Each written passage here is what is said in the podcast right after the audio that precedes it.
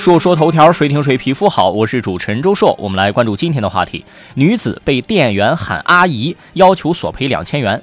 网传的一段视频显示，在广东广州的一家餐饮店里，一位五十岁左右的女子在大声训斥着一位二十岁左右的女服务员，说：“你好大的胆子，竟敢当众羞辱我！喊你们老板出来，我不但不买单，而且还要对我进行赔偿呢。”店老板解释说：“广东啊，那边规矩很多，有些规矩呢，外地人根本搞不懂。一般来说，广东那边的女子纵然是年龄很大了，但她们也不喜欢别人叫她们阿姨。一旦外地人这么叫了她，她就会感觉自己受到了侮辱。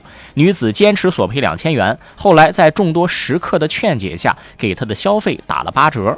人是一种比较复杂的生物，对一句话的理解各有不同。”为什么人跟人之间会经常吵起来啊？就是因为文化、性格、认知等差异导致的。第一，文化习俗不同，导致对阿姨的叫法理解不一致，这个很正常。如果觉得别人冒犯了自己，提出来可以寻求协调谅解。第二，服务员错了吗？实际上也没啥错，因为按照公众认知的理解，阿姨这个词儿没有任何贬义。即使所谓要入乡随俗，也不是说必须得按照你的要求来。现在也不同以往啊，交通那么便利，不再是以前交通闭塞的时候，入乡随俗的标准也需要改变。你要出去旅游，别人叫你阿姨，你就大发雷霆，有人会搭理你吗？当然不理会啊。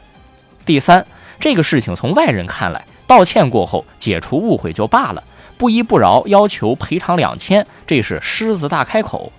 至于打八折这个要求呢，也无非就是店主想要息事宁人，不要造成太大影响。这是经营者或者服务行业的无奈，只是希望啊，这个打折的钱别从服务员的工资里头扣出去就好。